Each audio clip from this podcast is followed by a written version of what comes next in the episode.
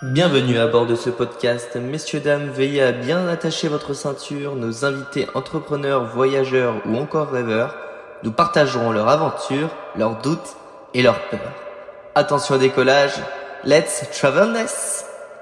Salut Claire, Salut, tu vas bien? Ouais, ça va et toi? Très bien, je suis trop content de t'avoir. Euh, bah, du coup, je suis dans tes locaux là, actuellement, donc c'est trop bien. Euh, pour ceux qui ne te connaissent pas, est-ce que tu pourrais te présenter brièvement Bien sûr, je suis y a plein de gens qui me connaissent pas. Euh, moi, je m'appelle Claire. Sur les réseaux, je m'appelle Claire Léclair. Je suis originaire de Segré, une petite ville dans le Maine-et-Loire où j'ai grandi jusqu'à mes 18 ans. Et donc, euh, comme j'ai 28 ans, il y a pile 10 ans, je suis arrivée à Paris pour faire mes études à Sciences Po. Euh, et aujourd'hui, du coup, je suis chef d'entreprise, conférencière et influenceuse. Euh, avant ça, je suis passée par pas mal de startups à impact dans la transition écologique. Et c'est ça qui m'a amenée à avoir envie de lancer un média, du coup, qui permet aux jeunes de s'identifier dans différents métiers de la transition écologique. Et ce média, il s'appelle Les Pépites Vertes. Et aujourd'hui, c'est mon travail à plein temps de coordonner euh, mon équipe, mes clients et toute notre communauté de pépites qui est dans notre réseau. Incroyable. Et juste pour revenir, avant qu'on parle bah, de tout ce que tu as fait, pourquoi Claire l'éclair en vrai? Ça Euh, Claire l'éclair, bah, déjà c'est une anagramme et Claire c'est les mêmes lettres que Ouais. Claire. Euh, tu, tu vois ce que je me gratte là Ah. les cheveux, j'ai carrément le tatouage. Euh, et puis bah, parce que l'éclair c'est pour moi c'est l'énergie, j'en ai beaucoup, Euh, ça va vite et j'ai- j'aime bien quand ça va T'es vite. hyperactive un, Un peu peu, ouais. Et, euh, et voilà, j'aime bien. Et en fait, même au tout, tout, tout début, c'était la version digitale de moi, c'était e-claire, tu vois. Ok. Voilà. Ok, ok. Et après, j'ai réalisé qu'on pouvait faire une petite euh, imaginaire autour du, du nom de scène. Ok, trop bien. Est-ce que tu aurais un vis-à-vis du, de que ce soit ton projet ou euh, justement ce qui t'a poussé, on va dire, à entreprendre Est-ce que tu aurais un souvenir ou, euh, ou alors est-ce que tu avais un rêve quand tu étais enfant euh, précis? Et est-ce qu'il s'est bah, il s'est développé à la suite bah, de dans Mhm. ta vie quoi? Je pense que les rêves qui ont nourri mon enfance et mon adolescence, c'est plutôt les rêves de scène, genre chanteuse. Ouais, ok, non. Trop. Genre, je sais que d'avoir eu des posters de meufs, genre euh, les chanteuses de Superbus, euh, la chanteuse d'Avril, enfin Avril Lavigne, euh, ou encore Laurie, Ouais, quand j'étais dans ma phase Laurie, qui revient d'ailleurs. Ouais, ça, des- c'était des, rêves que j'avais parce que du coup, ça veut quand même dire que déjà petite, j'avais un peu cette envie de lumière, tu vois. Mm, ouais, je comprends. Après, dans l'autre rêve, du fait de ma famille et de où je viens localement, où tout le monde s'entraide, il y avait vraiment l'obligation pour moi de me sentir utile pour les autres. Ça, c'était un peu obligé que j'arrive un- à trouver un truc au milieu, tu vois. Et si tu devais choisir un point qui fait que c'est ce qui t'anime aujourd'hui, tu, tu dirais quoi principalement? Hmm, quoi comme point, par exemple? Euh, un point, euh, je sais pas, par exemple, tu parlais de faire de la scène. Mm. euh, bah, vu que tu es influenceuse bah, LinkedIn et même sur d'autres réseaux, enfin bref, tu as un média. Euh, Est-ce que, par exemple, c'est le fait qu'on puisse, euh, bah, que tu puisses véhiculer des, des- des idées, par exemple? Est-ce que c'était un, un de tes, Mm. ces points-là qui t'anime? Ok. Ou c'est autre chose, tu vois? Euh, le premier truc, c'était de me dire euh, il y a trop de gens perdus et tristes vis-à-vis des sujets écologiques, Mhm. alors que moi, avec mes yeux, je vois ça comme une opportunité et un truc excitant. Mhm. Et du coup, je me suis dit c'est trop dommage que je puisse pas donner mes lunettes à d'autres gens pour les aider à aller mieux vis-à-vis des défis euh, climatiques et environnementaux. Donc c'était la première chose, c'était est-ce que je peux crier au monde euh, que ça va aller? Ouais. euh, et que quoi qu'il en soit, on est obligé de se mettre en ordre de marche et de passer à l'action. Euh, la deuxième chose, c'était en fait crier au monde, ça va aller, c'est se rapprocher de qui je suis vraiment et c'est du coup aller à la rencontre de bah, cette personne que j'aimerais être et entreprendre, avoir un média, créer du contenu. Ben, d'une certaine manière, c'est me rapprocher du coup de ce que j'ai l'impression d'être vraiment au fond de moi, tu vois. Ouais, comprends. Mais du coup, ça veut dire que au fur et à mesure, vu que bah, tu as travaillé dans l'alimentation durable, l'économie circulaire, etc., euh, tu as toujours voulu entreprendre ou pas forcément? Non, pas du tout. Non, du tout? Pas du tout. J'ai aimé trop être salarié. C'est très- Ouais. c'était trop bien. Ouais. tu ne cherchais pas de l'argent pour vivre. Euh, non, vraiment, j'ai adoré. J'ai adoré apprendre. Alors, j'étais toujours salariée auprès des fondateurs, enfin beaucoup. Et du coup, j'ai toujours été hyper inspirée par mes boss et par leur capacité à créer tous les possibles, tu vois. Ouais, Euh, c'est plus. C'est pas entreprendre qui m'appelait, c'était créer. Moi, je suis une créative, j'ai fait un master communication, j'adore écrire, genre vraiment, c'est ma passion, la création. Et du coup, ça, ça m'appelait plus que tout. Et donc, pendant le confinement, quand on a été au chômage partiel dans ma boîte à Change Now, euh, et que j'ai eu la possibilité d'utiliser ce temps pour créer un truc à moi, ben, c'est né comme ça au tout début. C'était même pas une envie d'une entreprise ou quoi que ce soit, c'était faire des vidéos sur YouTube. Ouais, je comprends. Ouais, il y avait ce côté créatif qui ressortait à fond. Et après, bah, forcément, euh, c'est en 2020, c'est ça que du coup, bah, tu as lancé les pépites vertes. Ouais. Euh, comment ça s'est passé un peu au début? Parce que forcément, tu mets juste des vidéos en ligne. Enfin, mm. c'est normal, il y a un début à tout. Euh, comment ça se passe à ce niveau-là? Qu'est-ce que tu ressens toi? Euh, En fait, j'ai pris. Déjà, j'ai voulu trouver le concept parce que pendant le confinement, je faisais plein de coaching de jeunes étudiants pour les aider à trouver des idées de métier. Et du coup, je me suis dit, bon, c'est très cool, mais déjà, je suis pas coach, je suis pas conseillère d'orientation. et surtout, j'aide les gens un à un, tu vois. Mm. Et donc, je me suis demandé comment je pouvais massifier mon aide. Évidemment, le digital et les vidéos, ça peut faire partie des trucs où tu n'as peut-être plus une seule personne, mais tu en aides 100, 200, 1000. Donc, le tout début, c'était massifier mon aide. Euh, et du coup, j'ai pris du temps pendant le confinement. Après, j'ai pris trois semaines où je suis allée euh, faire un tour en France pour trouver le nom, euh, pour faire un peu un road trip solo et tu vois, être vraiment en introspection à ce que je voulais faire, créer un peu un mood board et tout. Et en septembre 2020, du coup, j'ai lancé la première émission sur YouTube avec ma petite sœur qui est agricultrice et qui se lançait en même temps. Donc c'était confortable pour moi de me lancer avec une personne que je connais. On a tourné dans le salon chez mes parents et tout. Donc, euh, donc le premier, la première émotion dont je me souviens, c'est la satisfaction de délivrer un truc sans direct me dire Ah, c'est pas assez bien. Alors que quand je regarde maintenant, je sais que c'était vraiment pas assez bien, mais j'avais de la chance à ce moment-là, je me disais pas du tout le son est pas bon, la vidéo est pas cool. Je me disais putain, je l'ai fait quoi. Ouais, tu l'as fait, t'as appuyé sur euh, le fameux bouton appuyer et t'avais pas du coup ce syndrome aussi d'imposteur euh, ni rien. Et ensuite, à la suite de, à la suite de ça, justement, tu as republié d'autres vidéos. Ouais. Euh, ça s'est annoncé comment? Enfin, tu, tu le ressentais comment? Tu avais des retours, je pense? Ouais, ouais, ouais. Bah, c'est là que c'est un peu décrescendo pour le coup, parce que Première vidéo, bon, je sais pas, peut-être qu'on a 2000 vues, j'en sais rien, c'est déjà pas mal. C'est déjà bien, ouais. Et en fait, de vidéo en vidéo, le nombre de vues descend. Ouais, là tu. Et là tu dis, oh, les boules. Enfin, moi je passais genre, je sais pas, mais peut-être 5 heures minimum par, mon, par vidéo à monter, 2 heures à tourner. Et en fait, tu te retrouves à 400, 500, 600 vues. C'est pas si mal, mais même la personne, elle te dit alors, on a combien de vues par. Ouais, t'as toujours l'espoir, on va de dire. ouf. Et là, tu commences à décevoir tes invités, mais, ils font pas exprès, tu vois. Mais juste, je vois bien qu'ils se, ils se disent ah, pourquoi il y a moins de vues que la dernière fois euh, Parce que là, les vues, elles se voient, quoi. Et donc là, je me dis, euh, et si c'était pas ma plateforme YouTube euh, En vrai, je sais pas très bien monter, j'ai pas du bon matos. Euh, je suis pas du tout au niveau de mes inspi qui sont Lena Situation et My Better Self. Par contre, on va pas s'enlever un truc, c'est que les pépites vertes, ça marche à tous les coups. Les gens, ils adorent nos contenus, ils disent enfin des gens humains, authentiques, accessibles, jeunes qui font des choses. Et là, je me dis ok, on vrille. Euh, on change et on passe sur du contenu écrit. Et c'est les jeunes qui vont écrire leurs articles. Comme ça, on va industrialiser la production de contenu. Je lance un appel à contribution et je crée un petit squad de relecteurs. Et en fait, on publie tout, des formulaires Google, tu vois, de jeunes qui nous racontent euh, leur vie. On transforme en article et bim, en 2-3 mois, on sort 30, 30 euh, papiers, tu vois. Et là, les gens se disent Ah la vache, euh, comment elle a fait pour écrire tous ces trucs? Je la gars, c'est pas moi. c'est les pépites qui ont écrit et c'est un staff de bénévoles qui a relu et publié. Ah, et là, d'un coup, on donne la voix à beaucoup de gens plus vite. Alors, il n'y a plus la vidéo et la magie de ce qu'on est en train de faire tous et moi autour d'un micro, mais il y a le nombre et il y a la qualité. Oui, je comprends. Et, tous les sujets étaient autour de la transition écologique ou pas Enfin, je me doute que oui, mais du coup, comment tu t'arrivais à justement bah, contacter les pépites? Dans le sens où comment tu arrivais à leur euh, faire. Euh, euh, écrire sur un sujet, peut-être que tu avais envie de, publier, tu vois. Donc moi, je suis sur une niche à fond, c'est les métiers de la transition écologique. Donc en fait, mon angle éditorial, il est hyper fermé. C'est-à-dire que je disais aux gens, venez me raconter votre métier uniquement si il est dédié à l'accélération de la transition écologique. Et donc, ce qui est bien quand tu es sur une niche, c'est que, ok, il y a moins de gens euh, proportionnellement, mais par contre, ta communauté, elle est souvent hyper engagée et identifiable. Ouais. euh, je sais pas, euh, la niche des gens qui adorent les faire des, cookies, des dessins sur les cookies. Ouais. Je pense que si tu crées un compte Insta de dessins sur les cookies et que tu t'y tiens, tu finis par avoir tous les gens qui aiment les dessins sur les cookies. Forcément. Euh, parce que t'es hyper ta verticale, elle est hyper euh, alignée. Alors moi, ma verticale, c'est jeune, donc moins de 30 ans, qui accélère la transition écologique dans son métier.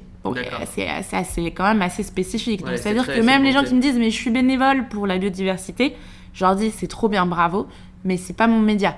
Moi, mon média, c'est de dire aux étudiants et étudiantes, regarde tous les tafs que tu peux faire quand tu sors de tes études. Donc, Ouais. bénévole pour la biodiversité, c'est trop cool, mais c'est pas un métier rémunérateur. Ouais, c'est pas une carrière. Et donc, du coup, bah, c'est comme ça que naturellement, on donnait la parole à une personne et elle disait Ah, j'ai un pote qui bosse là-dedans et nanani. Et donc, toute la communauté s'est créée avec la communauté. Ok, Ce qui est incroyable, c'est que ça me fait penser limite un peu au format euh, du podcast, mais de manière écrite. C'est-à-dire que tu contactais euh, plusieurs, bah, du coup, ce que tu appelles les pépites. Ouais, Et en fait, ils, juste ils te retranscrivaient euh, bah, leurs pensées. donc limite comme un échange entre toi et moi, tu Ouais. vois, mais directement sur papier. Mm. Et donc à la suite de ça, as, euh, donc ça, ça a plutôt bien fonctionné. Tu as commencé à te faire connaître, peut-être, Oui. c'est ça euh, C'était quoi ensuite les, les... Comment ça s'est passé à la Bah là, ce qui se passait, c'est que tout ça, c'était en parallèle de mon job de responsable de la communication à Change Now, qui est un grand événement mondial des solutions pour la planète. Donc j'avais quand même une vie un peu affreuse, enfin c'est pas grave, mais de euh, se lever à 6h du tam, euh, monter ses trucs, coordonner les publications, machin, être à 9h30 au bureau, finir à 18h, euh, rechecker le site internet et tout, parce que moi je m'étais engagée les yeux dans les yeux auprès de mes employeurs à ce que mon side project, il aille pas une minute sur mon temps de travail euh, Mm. employé. Ce qui, je pense qu'aujourd'hui, aurait pas trop de sens parce qu'en fait, si tu prouves que euh, euh, tu slides bien de l'un à l'autre ou que tu as des plages dédiées, c'est pas très grave, tu vois. Ouais. Tu as le droit d'avoir des pauses au Oui, boulot. bien sûr. Euh, mais à ce moment-là, je voulais vraiment leur montrer que vraiment j'étais à fond avec eux, juste j'avais un side project. Après, ça peut être un problème aussi après de, de confiance. Après, bon, voilà, on te fait confiance, c'est Ouais. sûr, mais c'est. Mais c'était vis-à-vis de moi, plus Ouais. parce que eux, je pense qu'ils m'auraient fait confiance. Mais j'étais comme ça. Ceci dit, du coup, ça me faisait des énormes journées. Oui. Et de plus en plus, j'avais une petite voix qui me disait Mais meuf, mais les pépites vertes, mais regarde tous les commentaires que tu reçois et tout le love et tout. Et du coup, j'ai commencé à dire au fondateur de Change Now euh, Faudrait que j'y aille là. Ouais, et donc, du coup, l'étape d'après, ça a été de réussir à avoir ma rupture conventionnelle pour Ouais. me donner deux ans de qu'est-ce que c'est que ce truc en fait? Qu'est-ce que c'est? Est-ce que c'est un média? Est-ce que c'est un réseau? Est-ce que c'est un- une asso? Est-ce que c'est une boîte avec qui tu bosses? Pourquoi? Le modèle éco, machin? J'en avais aucune idée. Mais en juillet, du coup, tu vois, ça fait de septembre à juillet. Euh, j'ai arrêté Change Now pour me dédier à plein temps au projet Les Pépites Vertes. Ok, trop bien. Alors, du coup, à ce moment-là, euh, quand tu t'es dit euh, que c'était un média, Mm. euh, pour toi, c'est quoi les bases pour créer un média? Bah, les bases pour créer un média, c'est d'apporter de la valeur. Mm. C'est content first et c'est vraiment.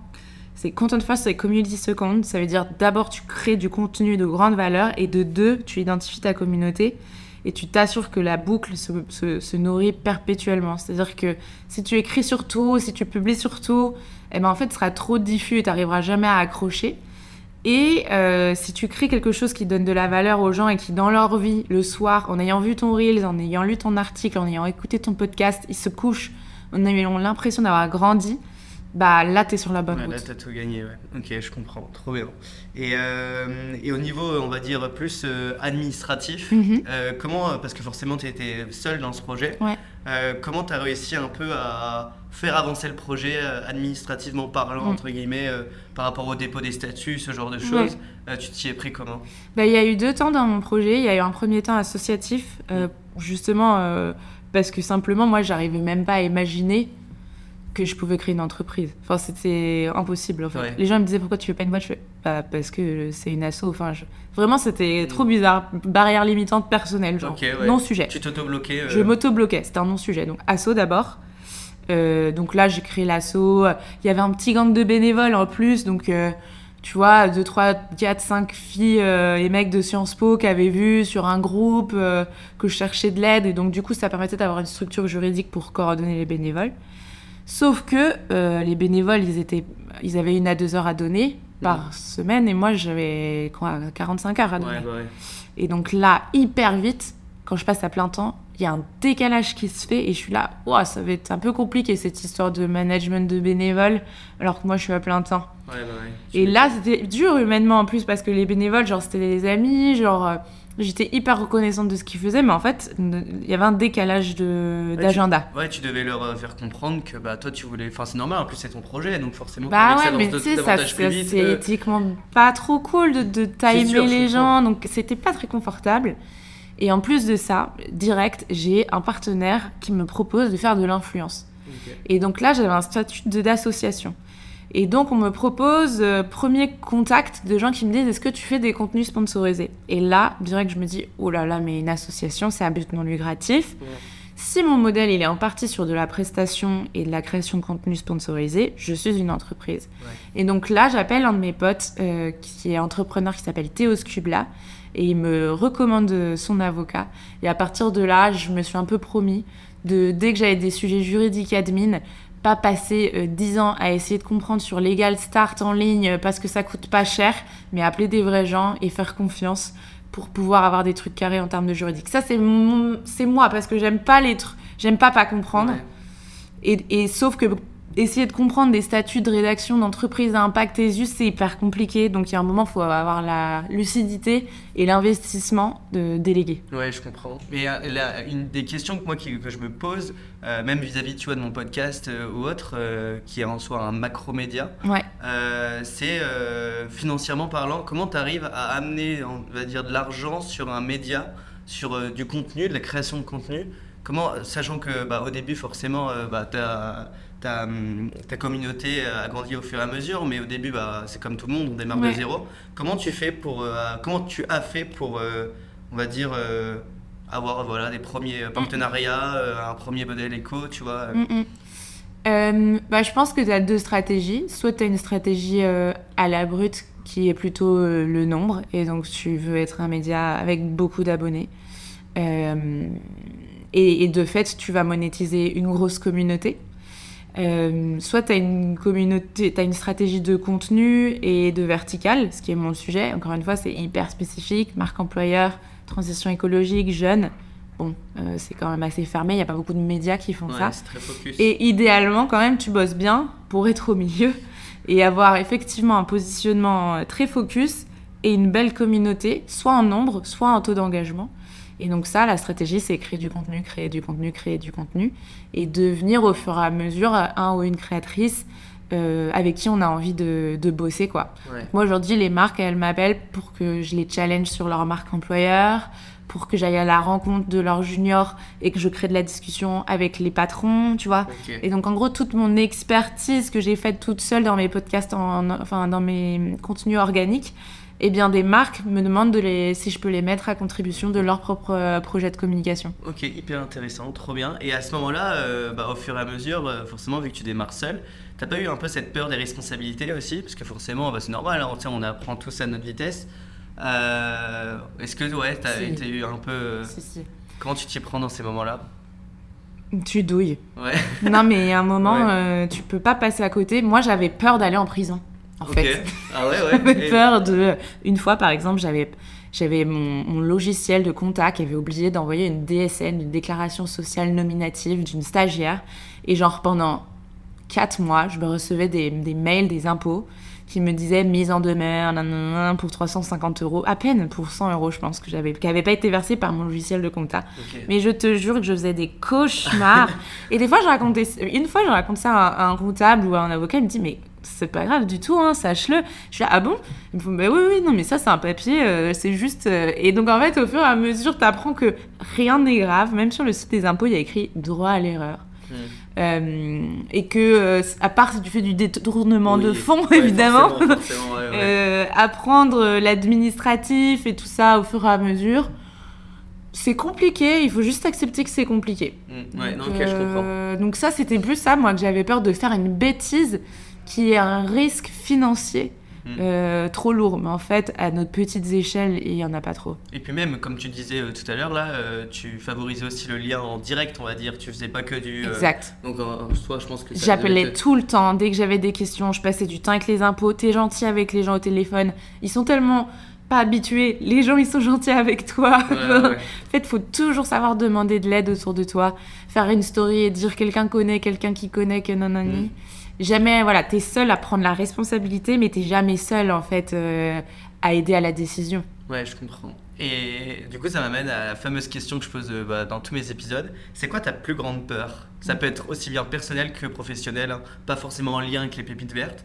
Mais c'est quoi ta, hum, ouais, ta plus grande peur? Ce qui te fait vraiment bader Ah bah moi, ma plus grande peur, mais j'ai mis du temps à la, à la nommer, c'est de décevoir mes proches D'accord, ok. Et de ne pas plaire à ceux que j'aime. Donc, euh, donc en fait, j'ai réalisé que c'est pour ça que j'ai toujours voulu être la première de la classe. C'est toujours, c'est pour ça que j'ai toujours voulu avoir l'approbation de toute ma famille pour tous mes projets, que tu vois. Et donc, euh, à un moment, je me suis rendu compte que quand même, c'était un peu handicapant. Bah ouais, c'est prenant. euh. C'est prenant, et sauf que je l'avais pas conscientisé. Donc, du coup, ça faisait des, ça faisait des, des, des discussions en, en s- sous-tendues, tu vois, Mhm. mais sous-entendues un peu. Mais moi, je savais même pas que c'était ça que je cherchais à faire, tu vois.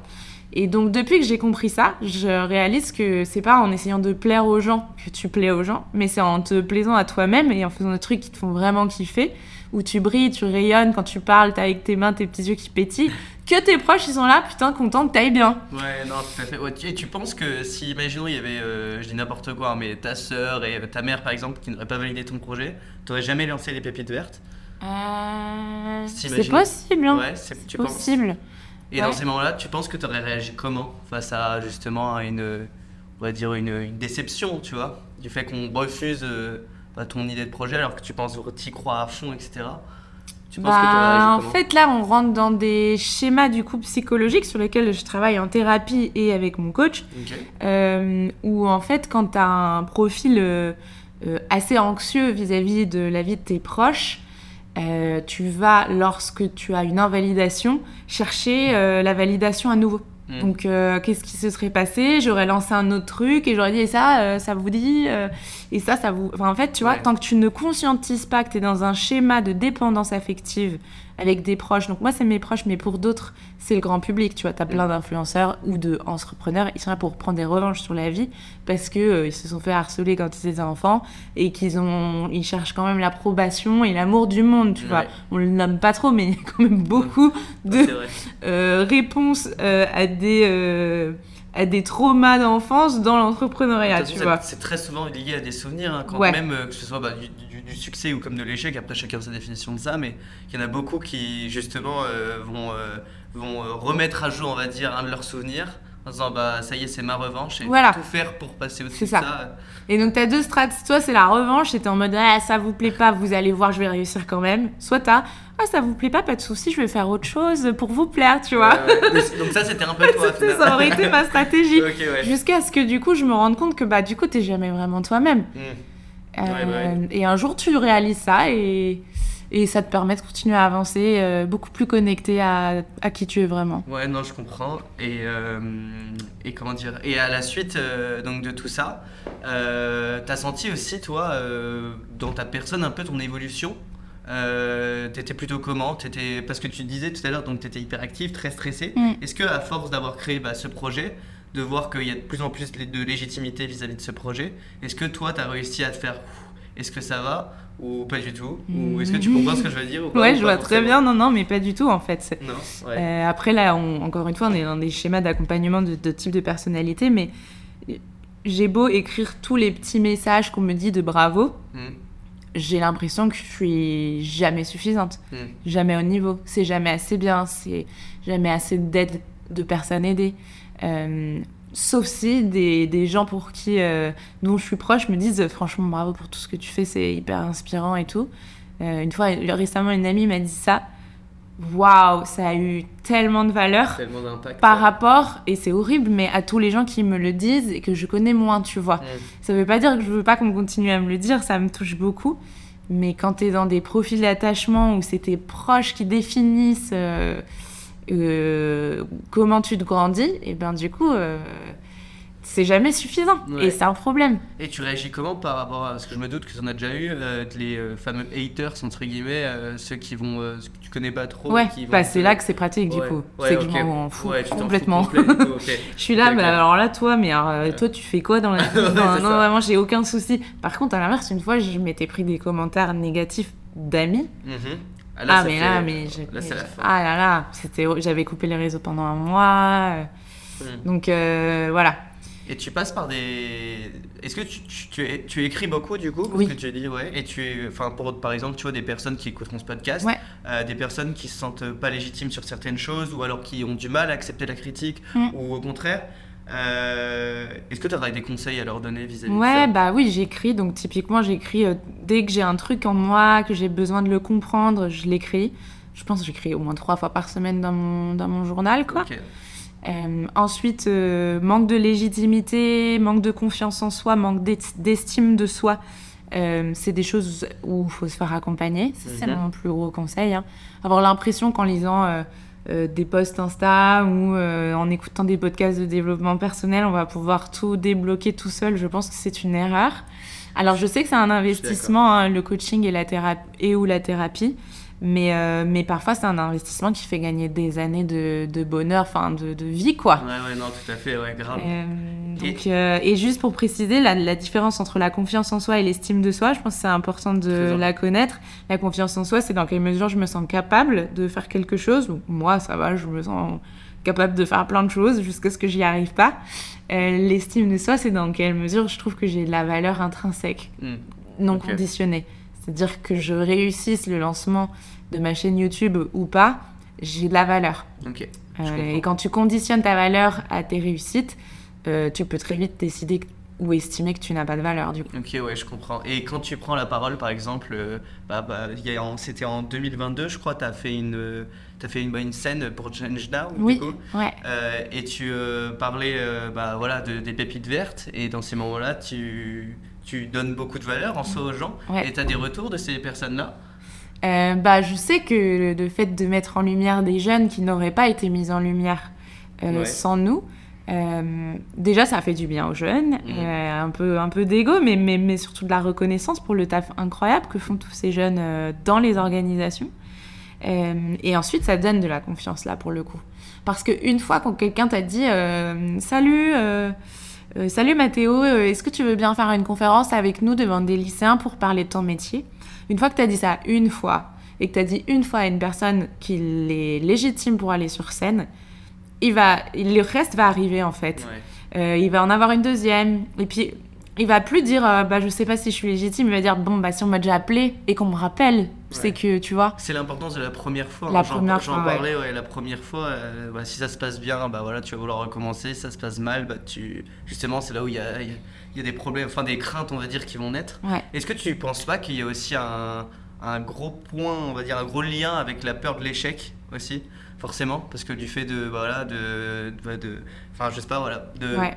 Pas donner de valeur, par Ouais. exemple, ou autre. Il n'y a pas une peur de l'échec vis-à-vis, par exemple, même des pépites vertes. Est-ce que tu as déjà ressenti Ah ça ouais, bien sûr. Ouais. Il y a un an et demi, je savais pas trop si j'allais passer l'année en termes de cash. Mhm. Et, euh, et je me souviens m'être dit euh, Pour la première fois de ma vie, j'envisage d'échouer. Et, euh, et là, pour le coup, j'avais beaucoup travaillé avec ma thérapeute sur qu'est-ce qui se passe si tu échoues. Et en une session, je m'étais dit, bah, j'avoue, au pire, Ouais. Genre, je vais retrouver un job de malade mental, euh, j'ai rencontré des personnes de ouf. et donc, d'un coup, je- le rapport à l'échec, je me suis dit, au pire, c'est pas grave. Au Mais pire, c'est une expérience Au pire, c'est une expérience, euh, ça va faire mal. Mhm. Moi, je suis pas d'accord avec euh, on apprend toujours, c'est pas grave les échecs. C'est grave les échecs, ça Mm. fait mal. Ouais, T'as ouais. bossé, t'es là, j'ai bossé, ça fait mal. Mais il y aura un après. Ouais. Mais j'ai un nouveau rapport horrible là, c'est le rapport à l'erreur. L'erreur, c'est pire que l'échec, je trouve. Parce que l'échec, il y a une espèce de fin et on recommence. L'erreur, c'est dans le processus continu. Comment tu t'autorises à dire là, c'était une erreur, je m'en excuse et on continue, tu vois. Et non seulement vis-à-vis de toi, mais bien sûr vis-à-vis des autres. Ouais. Et donc le rapport à l'erreur, c'est comment est-ce que tu as été, comment est-ce que tu as grandi vis-à-vis de la perfection, de l'objectif d'être tout hyper calé, hyper beau. Il y a plein de gens, ils ne lancent pas leur podcast parce qu'ils veulent un truc magnifique. Ouais, parfait. Ouais. Je suis Bah, là, mais par contre, je te préviens tout de suite, j'écouterai jamais ton podcast, tu vas jamais le sortir. Hmm. Si tu veux que ta V1 elle soit parfaite, ça marche ça- pas, ça- c'est ouais. pas possible. Je suis d'accord, bah, regarde, rien qu'avec le podcast, si j'avais attendu, euh, je savais que c'était pas parfait, mais au bout d'un moment, il fallait le lancer. C'est ça. Donc euh, ouais, t'as as, as bien raison de le mentionner. Mais euh, et ce serait quoi ta, une des plus grosses erreurs que tu aies pu faire euh, pendant dans, dans- dans ton, dans ton chemin entrepreneurial? Est-ce qu'il y a une grosse erreur qui fait que ou t'en as peut-être pas forcément, mais Si, j'en ai plein, mais je- les premières qui me viennent, c'est c'est l'erreur de ne pas m'être formée au management en fait. ok, Euh, j'adore les gens ouais. et j'adore les gens qui travaillent avec moi. Là vous êtes combien à peu On près est, on est trois, Ouais. euh, mais on- en ce moment on est cinq parce qu'il y a une passation. Il y a deux personnes qui partent et deux personnes qui arrivent, qui arrivent à la fin de euh, leur stage et une des nouvelles qui arrivent, tu vois. Mais pendant deux ans et demi, du coup, j'ai été la seule manageuse de l'entreprise. On a, j'ai dû faire passer, je pense, euh, 8 à 9 personnes entre stage, alternance, freelance, etc. Et euh, j'avais l'impression que, euh, comme je savais déjà manager quand j'étais salariée, euh, ça allait être hyper simple, tu vois. Ouais. Et euh, j'ai trouvé ça difficile, mais j'ai compris après que c'était parce que bah il y a des méthodes de management, il faut se former et, et vraiment c'est pas du tout inné. Mmh, ouais. Et, et- et j'ai aucun souci à le dire parce que je pense que dans certaines boîtes, les, les CEO, fondateurs et tout, ils se rendent pas compte de ce que ça peut avoir comme impact sur les équipes que de pas euh, avoir été formés aux relations humaines, aux ressources humaines et au management. Ouais, je- Et euh, je pense que j'aurais pu être meilleur manager si j'avais été formée. Ok. Et donc du coup tu t'es pas forcément, enfin tu t'es formé au fur et à mesure de par l'expérience. Je me suis formée par des erreurs et ensuite par là je rejoins une formation en ce moment. Euh, je, me, je vais me former aussi en intelligence émotionnelle. Trop je me forme au coaching. Alors c'est pas management, je lis des livres sur le management.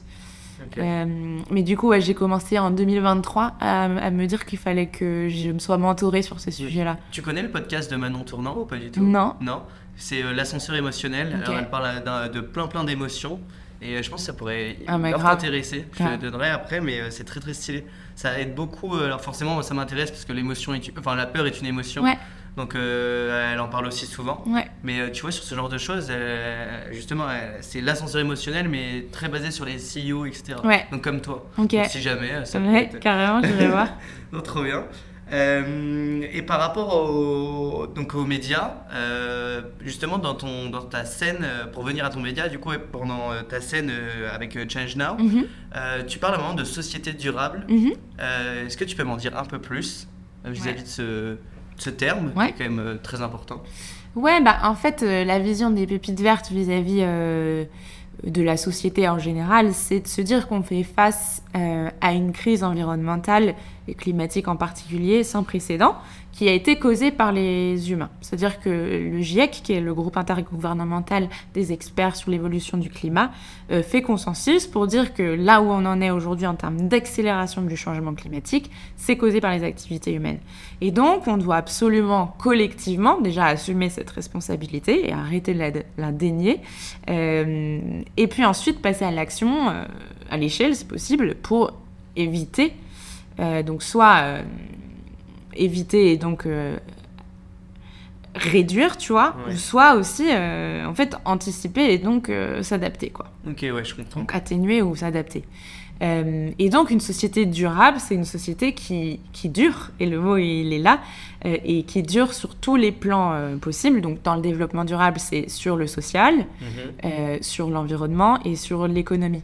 Et donc, dans quelle mesure est-ce qu'aujourd'hui, tu as des modèles économiques qui existent pour te faire comprendre que euh, face aux limites planétaires, qui sont au nombre de 8 ou 9, euh, tu crées des humains qui, qui ne pompent pas plus à la Terre Mm. que ce que la Terre peut rendre. Et aujourd'hui, il faut savoir qu'à peu près en août, on a pris euh, à la Terre tout ce qu'elle pouvait générer en un an. Ouais. Donc en fait, on vit à crédit.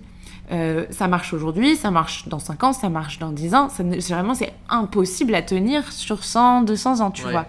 Euh, et donc c'est ça, une société durable, c'est une société qui est consciente de son impact et qui crée des modèles qui durent dans le temps pour les gens, pour euh, du coup euh, l'économie qui, qui régule les gens et pour le vivant et les autres espèces. Parce que oui, il y a les humains dans le sujet, mais il y a aussi la biodiversité et les autres espèces vivantes. Ouais, bien sûr, ok. Et vis-à-vis des autres euh, entreprises, euh, il y a le fameux greenwashing. Ouais.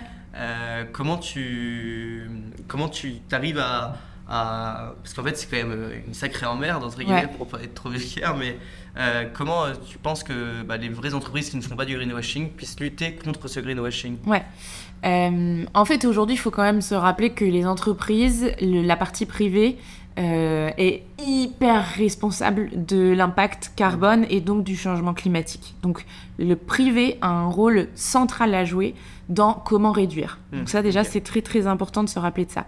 Ensuite, les citoyens peuvent faire leur part et évidemment, l'État euh, et plus largement les institutions publiques peuvent aider à la régulation des entreprises. Parce que si on ne régule pas, si on ne met pas de loi ou de réglementation, les entreprises, c'est un peu compliqué. euh, elles vont te dire que c'est un peu compliqué dans une économie mondiale et compétitive euh, de réduire tes émissions parce que ça coûte plus cher, blablabla. Bla, bla. Donc Ouais. toutes les excuses sont bonnes. Ouais. Euh, mais t'en as qui, donc déjà, respectent la loi, j'espère bien toutes, et vont en amont de la loi. Et donc celles-ci, tu peux les retrouver dans le cadre de, euh, par exemple, entreprises à mission, euh, Bicorp, euh, des labels ESUS, euh, ou différents labels qui existent et qui permettent de prouver. Après, il faut vérifier parce que quand il y a trop de labels, évidemment, tu sais plus trop qui est le vrai Ouais, et qui est le faux. quoi. beaucoup, ouais. Mais ça, c'est des grands labels que je peux nommer qui sont quand même fiables. Mm. Ensuite, que font, comment faire par rapport au greenwashing? Euh, Il s'agit de, rappeler ce que c'est que le greenwashing. Le greenwashing, c'est lorsque on va communiquer sur une action euh, écologique, environnementale, de manière disproportionnelle par rapport à ce qui est vraiment. C'est donc par exemple lorsqu'une entreprise qui distribue euh, des colis partout dans le monde nous explique que grâce aux moutons qui sont en train de paître à côté de leur entrepôt, ils sont hyper écolos. Et en fait, t'es là, bah, en fait, l'impact carbone capté par tes moutons en train de paître dans ton entrepôt par rapport à l'impact carbone global de toi qui envoie un par un tes colis à l'autre bout du monde, il est si minime que tu n'as pas le droit d'en faire un élément de communication. À l'inverse, si c'était une entreprise euh, locale qui nous racontait que en plus de son euh, engagement euh, de livraison de dernier kilomètre local, elle a mis euh, des moutons en train de paître et que ça constitue la réduction de 30% de ses émissions, elle aurait le droit. Ouais. Et donc c'est une histoire de ordre de grandeur en fait. Ouais. Et si cette entreprise qui distribue à l'international nous avait dit on va réduire le fret euh, d'avion et on va optimiser pour réduire euh, l'envoi de nos colis, bah là il y aurait le droit aussi de communiquer, tu vois. Euh, c'est pas parce qu'on est une grande boîte qu'on n'a pas le droit de dire qu'on essaye de faire moins pire, tu vois. Hmm, ouais, bien sûr, ouais, je comprends. Et tu penses que vis-à-vis de toutes les boîtes comme ça qui existent, euh, est-ce que tu penses qu'un jour il y aura un monde justement sans greenwashing et euh, où on pourra vraiment faire, enfin mettre en avant euh, bah, toutes ces idées sur la transition, transition écologique, même si en soi c'est toute la vision de- des pépites vertes? Ouais. Est-ce que tu penses qu'il y a un espoir au bout d'un moment de, de pouvoir bah, partager tout ça, pouvoir influencer un peu tout le monde? Parce que finalement, beaucoup ne, ne sentent pas trop concernés par l'écologie et on sait tous que c'est un problème aujourd'hui. Comment tu pourrais le. Ah bah moi déjà j'ai beaucoup d'espoir et Oui, bah, je me doute, oui, je me doute, oui, après c'est sûr, Euh, vis-à-vis de ton je projet. sais même pas si c'est intrinsèque ou si c'est euh, mon cerveau qui s'est mis en mode euh, restons optimistes parce que sinon on se lève plus le matin. Mais en tout Mm. cas, je suis très optimiste. Un monde sans greenwashing, c'est un monde à l'échelle locale. C'est Mm. ma seule réponse, en fait. Euh, si tu commences à repenser des économies beaucoup plus territoriales, euh, une industrie française beaucoup plus hu- humaine, euh, où on voit les impacts et où en fait euh, l'impact carbone de la France, il a lieu chez nous et les pollutions, elles ont lieu chez nous, et bien d'un coup on va avoir envie de les résoudre, tu vois, et de les réduire. C'est ça notre problème, c'est qu'en fait, je suis pas du tout contre euh, la mondialisation euh, et je trouve que c'est bien dans plein de choses de- d'avoir de, la multiculturalité, de la multicul... Ah, dur à dire. de la multiculturalité. Ça apporte plein de choses. Euh, par contre, à l'échelle de la consommation et de la production, euh, c'est évident qu'on va devoir relocaliser la manière dont on consomme. Donc, euh, un monde sans greenwashing, c'est un monde où tu peux demander aux gens à qui t'achètes tes fringues ou euh, tes légumes Ouais, comment t'as fait. ouais, Donc, c'est un peu une utopie, mais Mm. c'est pas grave. Ouais. Il faut des utopies. Parce que sinon, sinon, en fait, on n'a plus de rêve et on n'a plus de vision, tu vois, c'est un cap. Mm, Ouais, non, bien sûr. Et vis-à-vis, par exemple, de- des conférences que tu as faites, etc., c'est euh, bah, l'un des messages, je pense, que tu veux véhiculer euh, au maximum. Euh, et même vis-à-vis de ton équipe, euh, comment eux perçoivent aussi bah, ton idée? Parce que forcément, quand on entreprend, on a sa propre idée, ce qui est normal, Ouais. on a sa propre personnalité. Comment eux l'ont euh, envisagé aussi vis-à-vis bah, de toi, Claire Petro Hmm. bah, ce que j'essaye de faire autant que possible, je sais pas si je suis assez bonne à ça, faudra leur demander, mais c'est de m'assurer que chaque personne qui vient ajoute euh, de son unicité Mhm. euh, au projet collectif. Euh, je vous donne un exemple, euh, Maëlys qui tenait absolument à lancer un podcast, enfin qui me disait euh, mais pourquoi tu fais pas de podcast? À un moment je lui dis bah moi j'ai pas du tout envie de faire un podcast, même si maintenant j'ai envie, mais à, ce moment-là j'avais pas envie. Pourquoi toi tu lancerais pas le podcast? Euh, Qui s'appelle Au cœur et qui du coup va parler des émotions dans la transition écologique. Euh, donc tu vois, Maë, elle a créé son propre projet de création de contenu dans la boîte.